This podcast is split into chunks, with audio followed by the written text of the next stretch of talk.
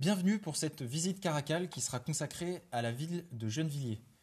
Je m'appelle Rémi et je serai votre guide pour cette visite d'à peu près une heure qui sera fondée sur les travaux réalisés avec ma promotion 2019 en aménagement du territoire. Pendant cette dernière année de licence, effectivement, on a réalisé tous ensemble un guide du Grand Paris à partir de nos visites de plusieurs villes. Et l'idée de cette compilation, c'était de se dire que nos paysages quotidiens, finalement, ils sont trop méconnus et qu'on a beaucoup à apprendre sur nous-mêmes et sur nos modes de vie en se déplaçant à quelques kilomètres de chez nous ou même en regardant différemment nos propres quartiers. Donc finalement, on vous propose avec ces visites de voyager à travers l'île de France à partir des quartiers les plus atypiques euh, qu'on a pu découvrir donc dans plusieurs villes. Et aujourd'hui, je vous propose donc de voyager dans Gennevilliers. En fait, on ne va pas exactement visiter que Gennevilliers, mais on va suivre un parcours qui part de Colombes pour finir dans cette ville de Gennevilliers. C'est donc un parcours d'est en ouest qu'on va suivre en suivant le port de Gennevilliers. Et pour ça, on va partir de la station donc Le Stade à Colombes sur la ligne J pour finir à la station Agnières-Gennevilliers sur la ligne 13. Donc je vous donne rendez-vous donc à cette station Le Stade qui vous sera accessible depuis la gare Saint-Lazare donc à partir de la ligne J. D'ailleurs au retour, la ligne 13 donc de la station Agnières-Gennevilliers vous ramènera à cette même gare.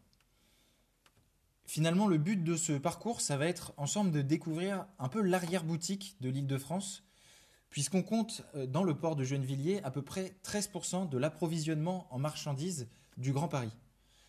À partir de ce site donc particulier, on va pouvoir découvrir tout le monde logistique de ce Grand Paris, qui est en fait une vraie fourmilière un peu partout dans la région et qu'on ne soupçonne absolument pas quand on fait simplement ses courses.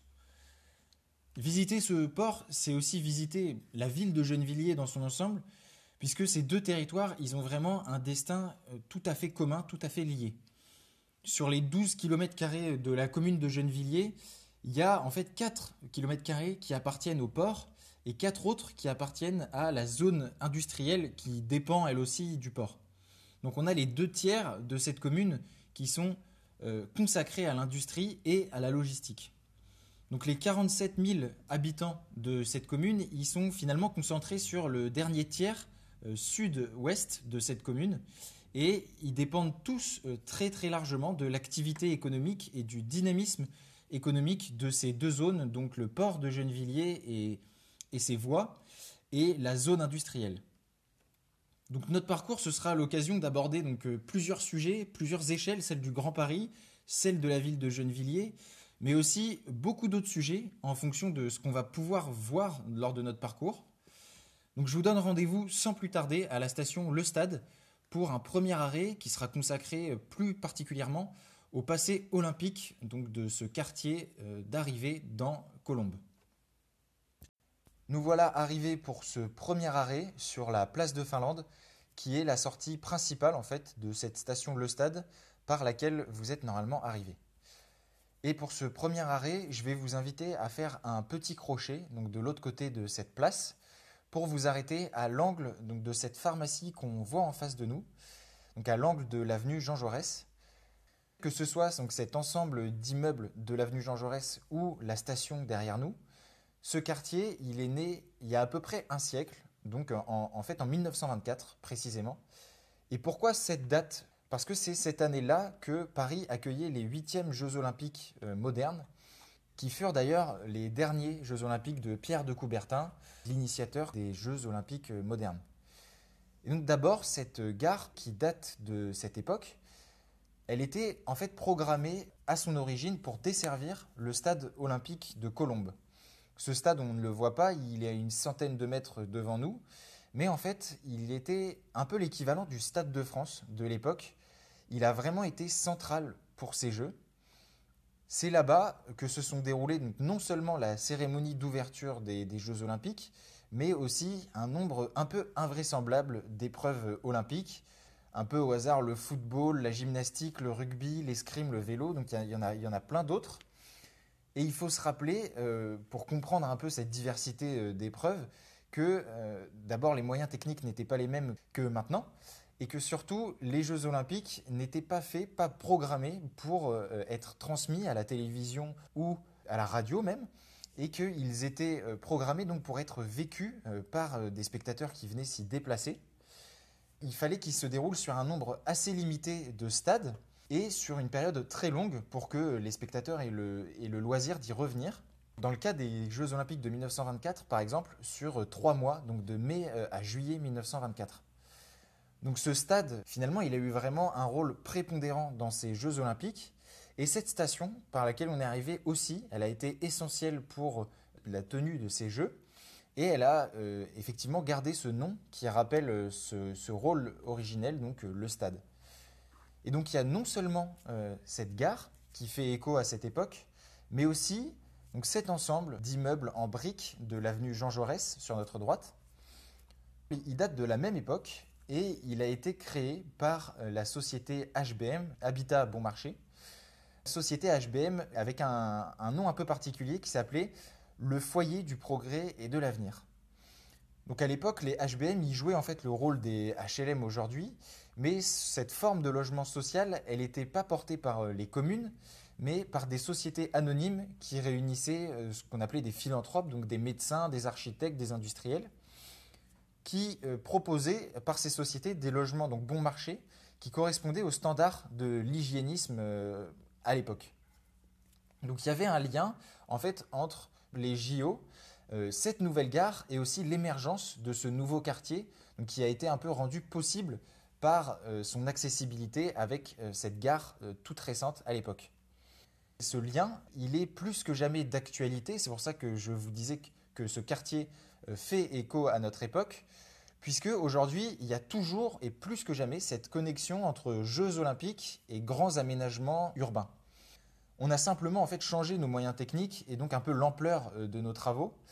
Mais on peut par exemple penser à la gare Saint-Denis-Pleyel, qui est prévue pour euh, desservir le village olympique, un village qui a une ambition urbaine vraiment très forte, puisque les enjeux sociétaux aussi, ils ont changé on n'est plus du tout euh, dans l'enjeu euh, hygiéniste de l'époque, mais dans euh, un enjeu plus écologique, puisque ce village, il se voudra vraiment la vitrine des efforts français en matière d'écologie, et il deviendra un écoquartier, donc programmé pour être neutre en carbone à la suite des Jeux.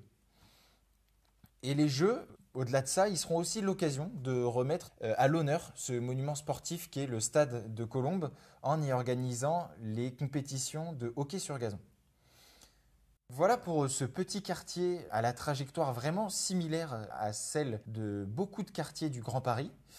Je vous invite maintenant à vous rapprocher des docks pour euh, un peu approfondir cette visite de Gennevilliers et de Colombes. Pour euh, se rapprocher des docks, il va falloir revenir sur nos pas, donc vers la gare, pour emprunter euh, la rue Auguste Renoir sur notre gauche, qu'on va pouvoir emprunter jusqu'au tunnel passer le tunnel, il va falloir prendre à gauche sur l'avenue Joseph-Antoine, puis au bout de cette avenue, traverser l'avenue Stalingrad pour s'arrêter en face euh, du parc technologique des Fossés Jean. Nous voilà maintenant donc sur l'avenue Stalingrad et vous l'aurez remarqué, on a eu le temps de changer complètement de paysage depuis notre premier arrêt Plains de Finlande. Ici, on est déjà beaucoup plus proche de l'esprit industriel du port et donc, on va euh, voir que cet îlot, finalement, euh, son émergence, elle est complètement liée à l'émergence du port, donc au début du XXe siècle. Et dans cette typonymie, euh, ce parc, il nous rappelle même ce qu'était cette grande zone, cette presqu'île de Gennevilliers, avant même que le port y soit implanté, donc au début du XXe siècle. Effectivement, on est devant le parc technologique des Fossés-Jean et dans le quartier des Fossés-Jean, qui nous rappelle l'importance qu'avait ce fossé maintenant disparu au Moyen Âge pour cette presqu'île. À cette époque-là, le principal risque pour les cultivateurs de cette presqu'île, c'était les inondations, puisqu'il faudrait se rappeler que la Seine à l'époque ressemblait beaucoup plus à la Loire qu'au fleuve qu'on connaissait maintenant, et qu'il était donc beaucoup moins prévisible, beaucoup plus impétueux. Et donc face à ce risque, le fossé Jean, qui traversait complètement euh, cette presqu'île de Gennevilliers, il réduisait euh, les risques de crue en drainant en fait les eaux lors des forts débordements. Mais il a malheureusement prouvé euh, ses limites avec la crue de 1910. Et c'est un peu dans le sillage de cette crue qu'ont été étudiées les premières formes de ports pour Gennevilliers, puisqu'il était prévu avec ce port de sécuriser les alentours du site avec des digues qui rendraient un petit peu obsolète donc ce fossé médiéval. Ce sont les travaux de Fulgence Bienvenue et de Louis Suquet qui ont été retenus. Donc si ces noms ils vous disent quelque chose, c'est effectivement pas pour rien. Ce sont euh, bien les deux ingénieurs qui ont conçu aussi le premier réseau métropolitain parisien. Très vite, c'est euh, leur plan et leur projet qui a, été retenu, donc en 1917. La construction du port, elle s'est euh, terminée en 1931, donc on voit que c'est un travail vraiment de longue haleine et finalement avec l'obsolescence de ce, fossé Saint-Jean qui a été comblé. Il passait en fait derrière ce parc technologique et il a permis à cet îlot déjà de se dégager et de remplir un rôle en fait de connexion entre euh, le chemin de fer qu'on avait euh, par lequel on est arrivé en fait et ce port pour transporter le charbon et les matières premières qui passaient par ce port de Gennevilliers euh, à son origine. Ce rôle donc de cet îlot, il a continué euh, et il s'est vraiment agrandi avec le port pendant les années 50. Pourtant, aujourd'hui, on n'a plus aucune trace de ces entrepôts et de cette connexion entre le chemin de fer et le port. Ce phénomène, il a une raison, c'est parce qu'il y a eu un véritable cataclysme urbain sur cette zone avec l'arrivée en 1972 de l'A86. Ce super périphérique, comme on l'appelait, il a coûté 4 ans de travaux et il a en fait remplacé ici le passage des fossés Saint-Jean qui était euh, donc devenu inutile. Il a complètement coupé à son origine, à son arrivée, euh, le, cet îlot donc, euh, du port. Cet îlot, il s'est retrouvé un peu inutile, un peu dépassé. Et c'est à ce moment-là que la ville de Colombes a récupéré le site pour le transformer au cours des années 80 donc en parc technologique. Pourtant, ce parc, il y a quelques signes qui trahissent euh, un certain manque de vitalité, puisqu'on y trouve euh, un restaurant et une crèche, ce qui montre en fait que ce parc, il assure plus une fonction euh, de service à la population. Donc on voit que cette zone d'activité, elle a été un peu reléguée, et on retrouve là, finalement, une des caractéristiques des superstructures des 30 Glorieuses, dont fait partie la 86, qui est de relier des espaces assez lointains mais tout en paradoxalement séparant des espaces très proches, comme l'étaient donc cet îlot urbain et euh, le port de Gennevilliers. Donc notre prochain arrêt, il va nous emmener au cœur de ce port. On va même se retrouver au bord de la première darse, donc du premier bassin de ce port qui en compte aujourd'hui 6. Pour nous rendre euh, sur ce point, on va euh, descendre sur notre droite l'avenue de Stalingrad pour prendre tout de suite sur notre gauche la rue principale du port.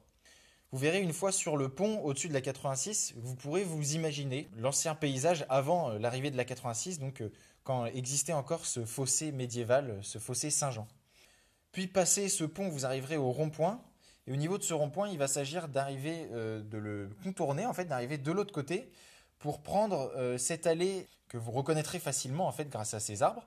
Il va falloir prendre cette allée jusqu'au bout et vous verrez au bout de cette allée, le bassin sera sur votre droite.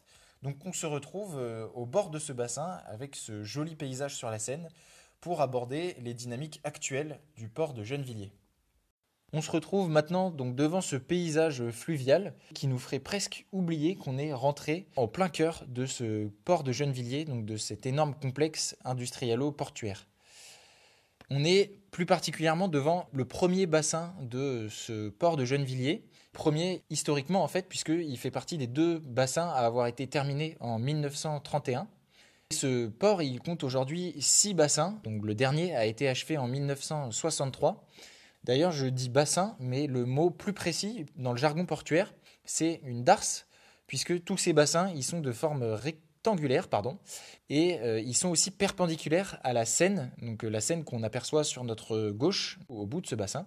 Ce qui fait que quand on regarde en fait le port dans son ensemble vu du dessus, ça lui donne une forme d'épi euh, par rapport euh, à la Seine qui serait sa tige. Et cette forme particulière, elle fait que euh, ces bassins, on les appelle des darses. Donc ce port, comme je vous le disais, il a été achevé en 1963. Et à ce moment-là, il était tellement énorme à gérer qu'il a fallu créer un établissement public pour sa gestion et pour la gestion de plusieurs autres ports assez récents autour de Paris. C'est pour ça qu'en 1968 a été créé donc les ports de Paris qui gèrent depuis cette date euh, le port de Gennevilliers. Pourtant, les ports de Paris, depuis 2012, on appelle euh, cette structure Aropa, puisqu'elle a été fusionnée avec les ports du Havre, de Rouen et de Paris. Cette fusion, finalement, elle incarne bien euh, un peu le changement de rôle complet qu'a connu ce port, puisque on peut se demander pourquoi il y a eu cette fusion alors que finalement le trafic fluvial, n'a jamais vraiment décliné. Et eh bien en fait, le port et ce bassin ont complètement changé de rôle puisqu'ils ont été vus comme une alternative assez euh, pratique au transport routier à partir des années 2000. En fait, il faut se rappeler que le transport routier, il a vraiment explosé pendant les 30 glorieuses avec euh, l'avènement des supermarchés. Les supermarchés, ils ont demandé un approvisionnement euh, quotidien en produits périssables qui pouvaient venir du monde entier. Et donc à ce moment-là, les péniches, elles ne pouvaient plus du tout assumer ce rythme. Donc elles se sont spécialisées dans ce qu'on appelle le transport des pondéreux, donc le transport de sable, d'hydrocarbures, de céréales ou de matériaux de construction.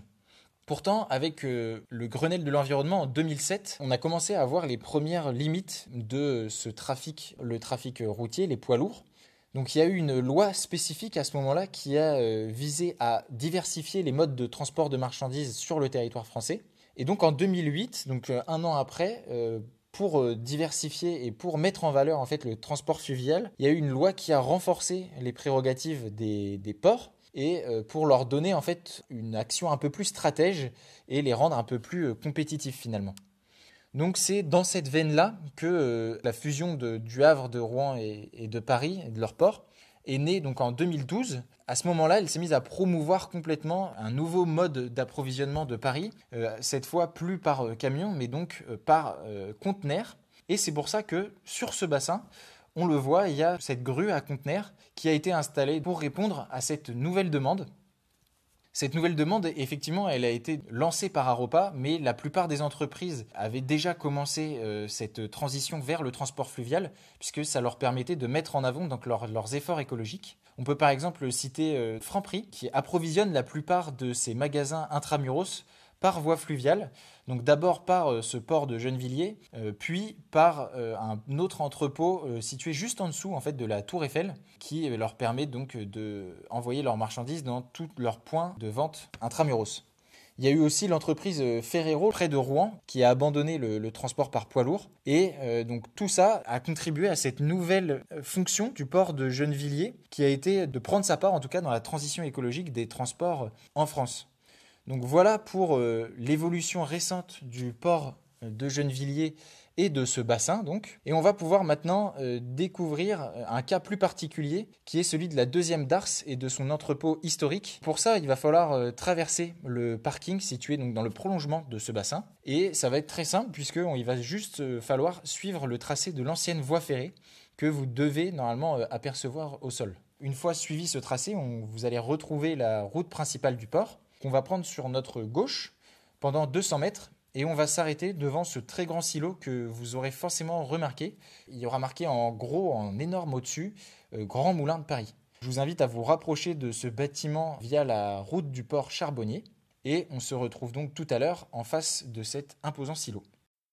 On est arrivé maintenant devant cette énorme structure en béton qui est en fait le silo principal des grands moulins de Paris. Et ce qu'on va voir avec euh, ce bâtiment, c'est qu'il a une importance vraiment primordiale dans notre vie quotidienne parce que sans lui, il n'y a tout simplement bah, pas de pain de Paris, dans Paris, ou euh, si ce n'est très peu. Euh, c'est ici qu'est produite la farine qui alimente à la fois donc les grandes surfaces et les boulangeries artisanales du Grand Paris, mais aussi au-delà, donc jusqu'à un rayon de 200 km autour de Gennevilliers. En fait, ce qui se passe chaque jour au niveau de ce, de ce complexe, c'est que donc les péniches arrivent derrière le bâtiment dans la darse numéro 2 qui était en fait l'ancienne Darse à charbon d'ailleurs, comme euh, le précise notre, la route sur laquelle on est. Donc les péniches arrivent euh, ici avec leur cargaison de, grains. Euh, ce grain il arrive principalement d'Île-de-France, mais en fait de, tout le nord de la France et de tout le bassin de la Seine finalement. Donc elle le décharge dans les silos donc de droite par rapport à nous, donc les silos qui sont situés sous les lettres de Paris. Ensuite, ce grain euh, qui était totalement intouché depuis euh, la récolte, euh, il est passé dans les deux tours centrales qu'on a en face de nous, qui sont en fait deux moulins superposés, deux moulins modernes, hein, superposés les uns sur les autres. Et c'est ici que le blé il se passe de l'état de grain à celui de farine pour en faire jusqu'à 150 sortes différentes selon les besoins de la demande. Et une fois qu'il est stocké, donc une fois qu'il est créé, cette farine est créée, elle est stockée dans les silos de gauche sous les lettres Grand Moulin qu'on aperçoit en face de nous. Et c'est là que finalement les camions vont venir pour expédier les farines vers donc à la fois les usines des grandes entreprises agroalimentaires, on peut citer par exemple Barilla, Saint-Michel, Harris, Lu et les farines Francine aussi, euh, mais aussi euh, vers toutes les boulangeries artisanales, comme je le disais, euh, qui représentent 60% quand même du chiffre d'affaires de, ce moulin. Donc vraiment, ce sont toutes les filières agroalimentaires de, du Grand Paris qui sont directement tributaires de ce point précis qu'on a en face de nous, qui est en fait donc la version moderne d'un moulin euh, qui fonctionne euh, à la grande différence de ses ancêtres, sans vent, sans eau, mais euh, uniquement à l'électricité. D'ailleurs, on parle même plus de moulin aujourd'hui, on parle de minoterie, et le métier de meunier s'est transformé dans le métier de minotier. Cette minoterie, sa présence, elle est finalement pas non plus innocente ici à Gennevilliers, puisque elle nous dit quelque chose aussi de nos villes modernes de la façon dont elles sont organisées en fait. Vous avez peut-être déjà croisé cette, inscription euh, Grand Moulin de Paris dans, bah, dans, Paris. En fait, si vous aimez vous balader, vous avez dû la trouver dans le 13e arrondissement, précisément, sur le campus donc, des Grands Moulins de l'université Paris 7 Diderot, puisque euh, il a euh, réhabilité en fait les anciens bâtiments de la minoterie de Paris, qui a été donc ce moulin de la capitale de 1921 à 1996. Ce qu'on peut voir du coup, c'est qu'il y a eu un déplacement euh, de cette dette-là, à cette époque-là, en 1996, un déplacement du cœur de la ville à sa périphérie, qui est un peu le même, euh, pour prendre une autre référence, que celui qui a eu lieu entre euh, donc les Halles de Paris et maintenant le marché de Ringis. Donc comme je le disais, le déplacement il s'est fait en 1996, puisque c'est là que l'activité de la minoterie parisienne s'est arrêtée et que celle qu'on a en face de nous a commencé. Cette activité, c'est le cœur de la ville, puisque avant euh, notre époque moderne, les moyens de transport et de conservation des aliments, ils étaient euh, donc limités et ils forçaient la ville à toujours avoir en son centre tous les produits du quotidien. Il fallait que les habitants y aient accès le plus rapidement possible et donc tous les habitants des villes étaient directement tributaires de ce centre, euh, de ce finalement de ce ventre de Paris comme l'appelait Zola. Puisque aujourd'hui, comme nos moyens techniques de conservation et de transport, ils nous ont permis de relâcher cette tension qui était vraiment interne dans la ville, le marché il s'est complètement déplacé vers les périphéries et donc il n'y a plus de marché central, mais une myriade euh, un peu d'épiceries de grande surface, de moyenne surface, qui sont approvisionnées, donc par les camions euh, principalement euh, qui partent d'ici. Donc pour continuer notre parcours dans cette zone du port de Gennevilliers, je vous invite à revenir sur la route principale du port qu'on va tout simplement traverser pour se retrouver rue Alfred Suquet, donc en face de la route. Cette rue, on va la continuer jusqu'au bout, tout droit, parce que vous allez voir, elle fait un coude sur la gauche, et donc on se retrouve euh, à ce virage-là pour aborder ensemble l'urbanisme euh, propre à cette zone, ce gigantesque port de Gennevilliers.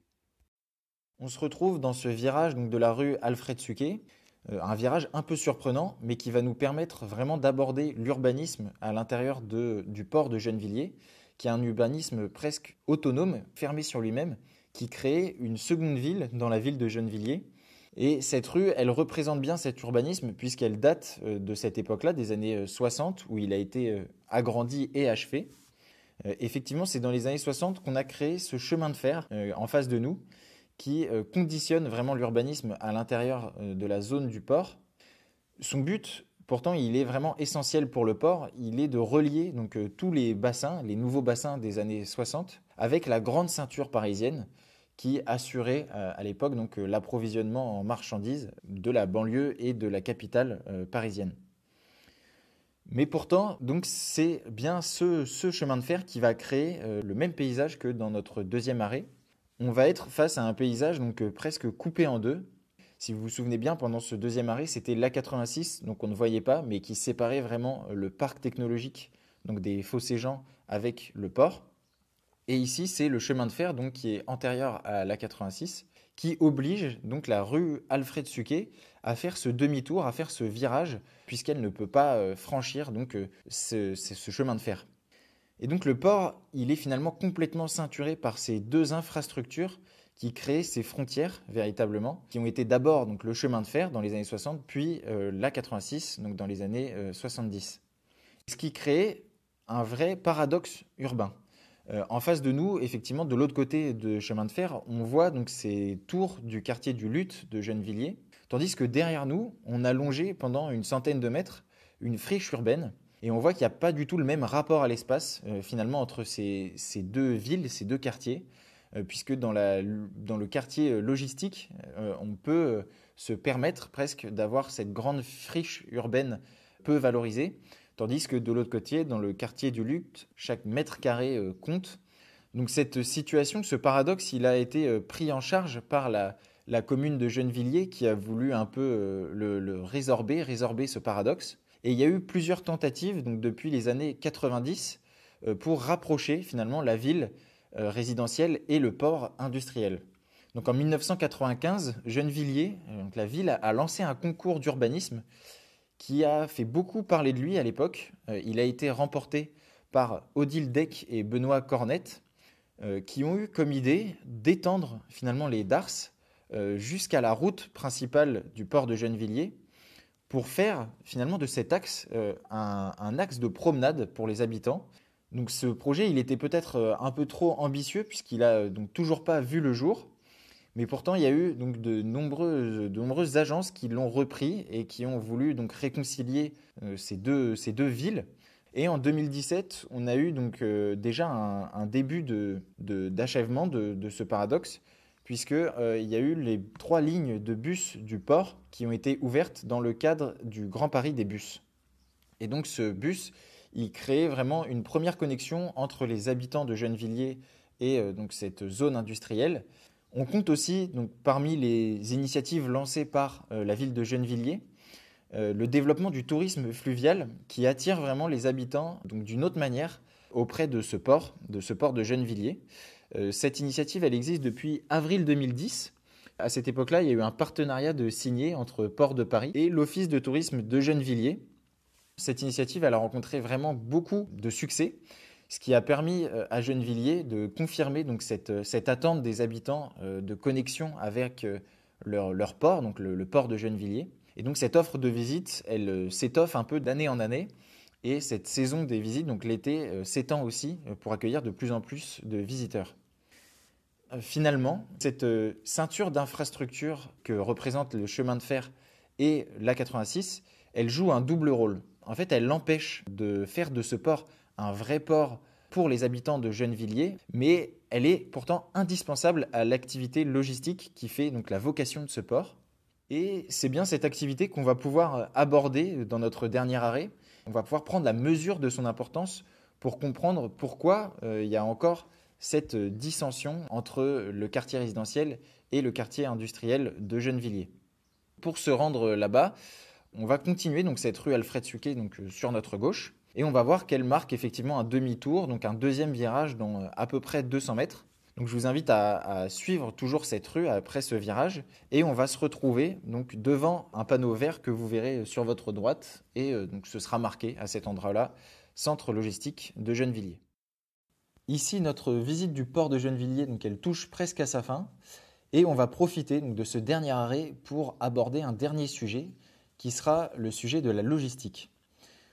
Pendant cette visite, effectivement, on a pu voir différents moyens de transport qui ont chacun marqué une époque de la logistique donc, dans la région parisienne. On a d'abord donc surmonté la 86, puis on s'est arrêté donc euh, au bord de la Seine et enfin on vient de longer le chemin de fer historique du port. Du coup, plus qu'un port, Gennevilliers, on peut vraiment le comprendre comme ce qu'on appelle une plateforme multimodale.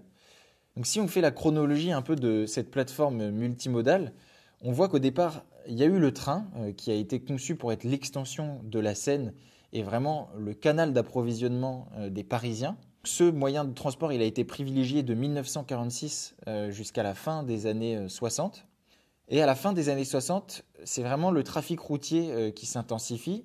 Et c'est toujours aujourd'hui, avec la 86, le camion qui domine ce marché. Sur les 200 millions de tonnes de marchandises qu'on estime transportées chaque année dans le Grand Paris, il y a 9 tonnes sur 10 qui sont transportées par la route, donc par camion. Donc avec ce chiffre, on peut voir que ce qu'on a autour de nous, c'est vraiment un des pôles majeurs de cette fourmilière régionale. Sur notre gauche, on peut constater une petite partie de l'immensité de cette flotte, tandis que sur notre droite, on a donc les locaux de la direction de ce centre et aussi les entrepôts de transit. On est véritablement dans les coulisses en fait de la ville du Grand Paris. Ici, on est plus précisément euh, dans les coulisses qui appartiennent à l'entreprise DB Schenker, mais on croise dans cette zone du port de Gennevilliers d'autres euh, grands acteurs de la logistique, comme euh, Geodis, qui est le premier acteur français, ou XPO ou Kuhn-Nagel, qui sont finalement autant de logos qu'on croise tous les jours un peu sur les routes, sans pour autant deviner l'importance qu'ils peuvent avoir. Et demain, ce paysage il sera peut-être amené à changer avec les nouvelles habitudes des consommateurs et aussi les nouvelles exigences écologiques qui amènent de plus en plus les entrepôts à se rapprocher du cœur des villes. Effectivement, il y a le problème qui émerge de plus en plus qu'on appelle le problème du dernier kilomètre. C'est un problème qui est né avec les nouvelles habitudes, donc comme je vous le disais, des consommateurs, qui est celle de se faire livrer de plus en plus rapidement. Cette exigence, elle invite chacun des acteurs de la chaîne logistique à investir dans des entrepôts au cœur des villes pour pouvoir distribuer leurs colis le plus rapidement possible. Et on retrouve dans cet impératif finalement ce qui façonnait les villes du 19e siècle. On peut par exemple citer le hub de la Chapelle internationale qui a été ouvert donc il y a peu de temps à côté de la gare du Nord et qui va vraiment euh, servir dans euh, ce qu'on appelle cet hôtel de la logistique qui va vraiment servir de point de départ à la livraison de tous les colis euh, à l'intérieur de Paris. On peut aussi signaler qu'en 2019, euh, donc sur ce site de Gennevilliers, le trafic ferroviaire a été rouvert à l'occasion d'une expédition de matériel pour le Grand Paris Express. Et on peut penser que grâce à ses vertus écologiques et aussi à sa rapidité, il va pouvoir consacrer une nouvelle étape dans cet aspect multimodal du port de Gennevilliers. On voit que la logistique, c'est effectivement les coulisses de notre ville, mais ce sont des coulisses en pleine transformation. Et euh, le port de Gennevilliers, c'est une des scènes les plus importantes de cette transformation. Nous voilà arrivés au terme de cette visite. Pour rejoindre maintenant la gare du métro 13, donc la gare des Courtilles, je vous invite à continuer donc euh, cette rue et à traverser la route principale du port. Et sur votre gauche, donc vous verrez un arrêt de bus il faudra à cet arrêt de bus attendre le bus numéro 238 qui vous emmènera en trois arrêts à la gare donc des Courtilles du métro 13 qui, elle, vous ramènera à la gare Saint-Lazare. J'espère que cette visite Caracal, elle vous aura plu et qu'elle vous aura aussi donné envie de visiter d'autres sites du Grand Paris. Euh, j'espère qu'elle vous aura donné effectivement l'occasion de voir que ces sites ils sont beaucoup plus riches et beaucoup plus parlants que ce qu'on pourrait imaginer. Je vous souhaite euh, un bon retour et je vous dis à bientôt pour de nouvelles balades caracales à la découverte de ce grand Paris si riche.